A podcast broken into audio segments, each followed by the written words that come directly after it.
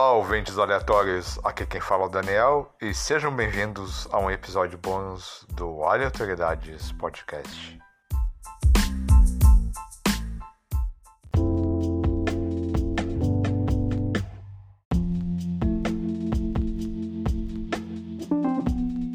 Hoje o episódio será, como não poderia deixar de ser, sobre o coronavírus mais ligado à psicologia e o coronavírus seria trabalhar um pouquinho como tratar o medo e a ansiedade com essa crise.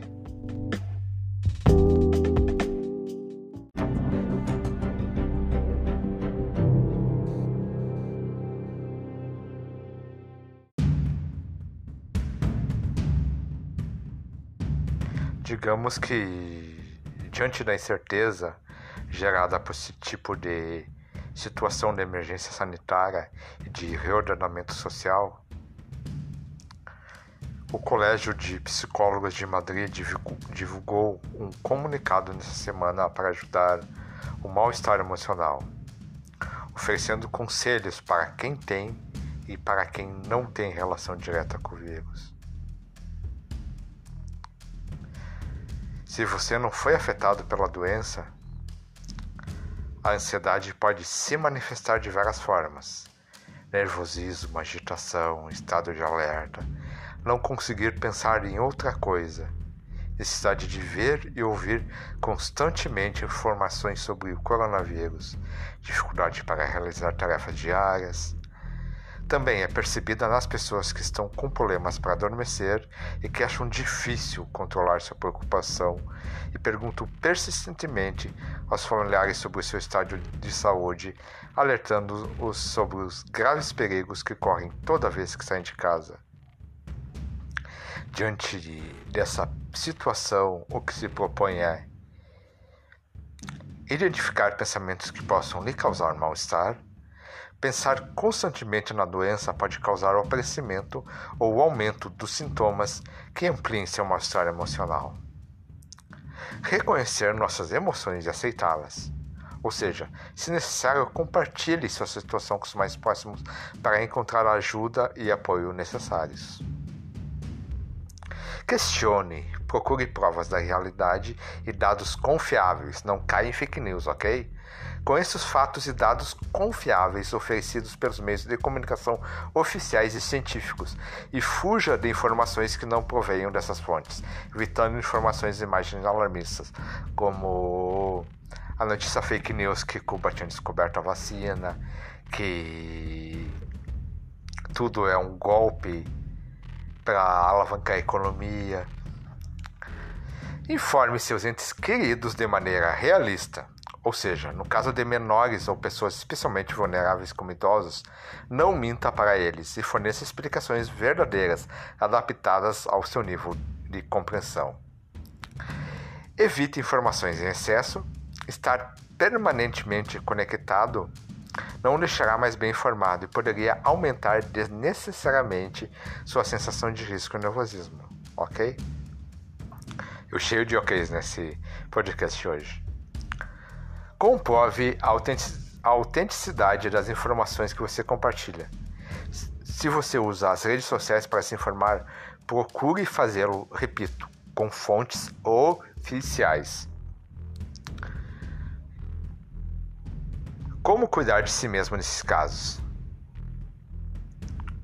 A gente recomenda manter uma atitude otimista e objetiva. Não, não é algo de ó, algo good vibes, ou seja, evite falar o tempo todo sobre o assunto. Apoie-se na família e nos amigos. E ajude os mesmos, família e amigos, a manter a calma e o pensamento adaptativo a cada situação, além de tentar levar uma vida normal na qual não se alimente o medo dos outros e o seu. E se você pertence à população de risco de acordo com as autoridades sanitárias, o que se propõe é Siga as recomendações e medidas de prevenção determinadas pelas autoridades sanitárias. Confie nelas porque sabem o que fazer, tenham o conhecimento e os meios. Informe-se de forma realista. Não trivialize seu risco para tentar invadir a sensação de medo ou apreensão com a doença. Tampouco o amplifique. Seja cauteloso e prudente sem se alarmar. Se lhe recomendarem medidas de isolamento, lembre-se de que é um necessário que pode levar você a sentir estresse, ansiedade, solidão, frustração, tédio ou irritação, justamente com sentimentos de medo e desespero. Ou cujos efeitos podem durar ou aparecer mesmo depois do confinamento. Tente se manter ocupado e conectado com seus entes queridos.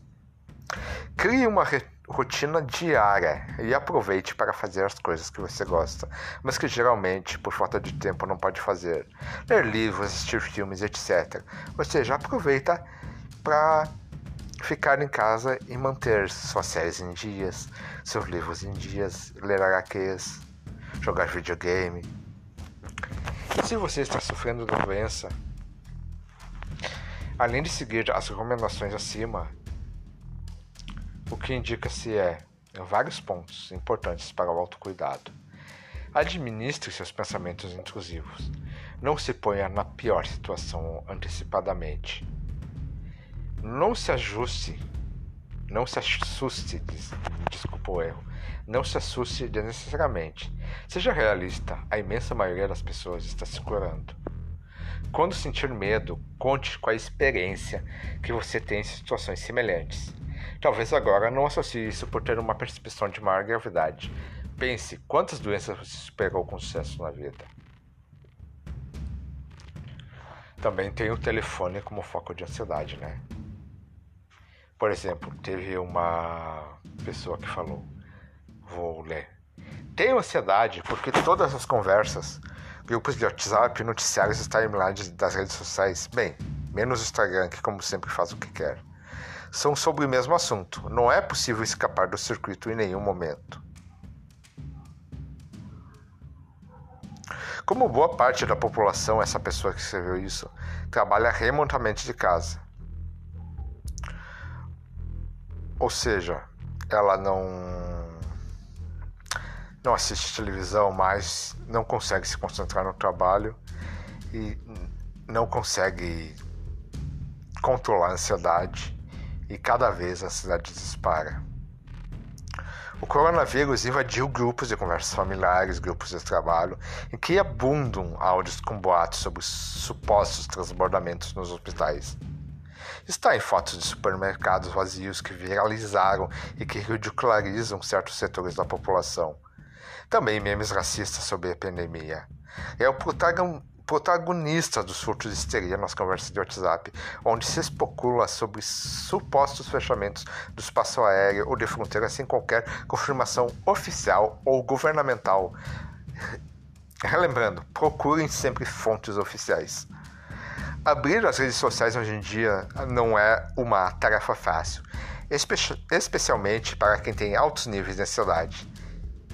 A pessoa pode sentir-se exausta, a cabeça explodir.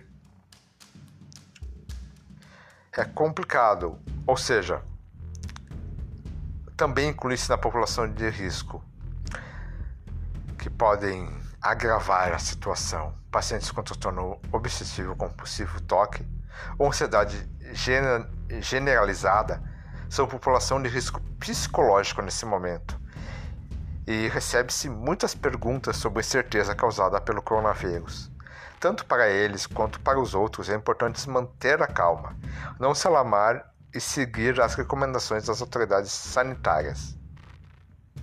Aprenda a reconhecer seus, seus medos. O medo não é uma emoção ruim em si. O que é ruim é que apareça quando não é adaptativo e uma situação em que não corremos riscos que não apareça quando seria adaptativo se ocorresse situação de risco, ou que apareça com uma intensidade tal que nos bloqueia. Analise a sensação de mal-estar emocional generalizada pelo alarme sanitário. Uma situação excepcional em que a disparidade social e a ciência também influenciam não é a mesma coisa enfrentar um chamado à reclusão tendo que cuidar das crianças de fazer teletrabalho sem nenhum tipo de ajuda do que com a possibilidade e dinheiro de tê-la. Nossas experiências e traumas do passado também podem influir de forma problemática nesse período extraordinário. O fato de termos vivido situações traumáticas, no caso no que diz respeito, falaremos de doenças próprias ou alheias e de mortes de entes queridos. Pode alterar a relação que temos com o nosso mundo emocional e, a partir daí, viver o medo, nesse caso, de um lugar inapropriado. O importante é colocar o medo no contexto que estamos enfrentando no momento. Para administrar a ansiedade diante do alarme sanitário, acho que seria importante que cada um escutasse a mensagem do seu medo. Esse medo seria desinfectar e morrer, desinfectar e matar, de nossos entes queridos serem infectados de perdas financeiras, de isolamento, de estar desabastecidos, de rejeição e de não poder assumir responsabilidades e cuidados. Seria importante conhecer esse medo. Se é um medo antigo, se é novo ou se você aprendeu com alguém. Também assim, ó, podemos controlar o consumo de informações com fontes confiáveis, é o que eu estou batendo aqui nessa tecla. Temos que contextualizar nossos medos e tentar acalmá-los com recursos pessoais que nos regulam emocionalmente e um consumo limitado de notícias, colocando foco nos meios de comunicação oficiais. A busca excessiva por informação é uma ação que nos oferece controle para acalmar o medo, mas paradoxalmente o aumenta, pois alimenta o obsessivo diante racional. Fazer uso adequado das informações, especialmente os provenientes na mídia oficial, e concedê-los um espaço mental também adequado pode nos ajudar a transitar pelas circunstâncias atuais de maneira mais saudável possível. Ou seja, busque fontes confiáveis.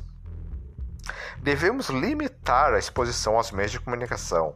As informações nos dão segurança, mas se nos empanturramos, nos confunde e aumenta a vulnerabilidade.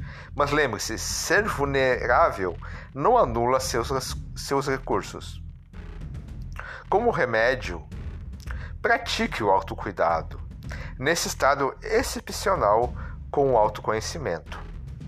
Você pode aprender a acalmar sua mente desses pensamentos de ansiedade antecipatória, pensamentos alarmistas e pessimistas. Você pode se conectar à sua respiração, sentir o ar entrando e saindo, seu percurso e toda vez que você cair nesses pensamentos, volte sua atenção para o nariz. Esse lugar onde o ar entra e sai repetidas vezes, sem se deixar levar pelo juízo. Não se trata de não ter pensamentos, mas de saber acompanhá-los e, e soltar. Então, espero que vocês fiquem, fiquem bem, consigam controlar a ansiedade e o medo como converso nesse podcast e até lá.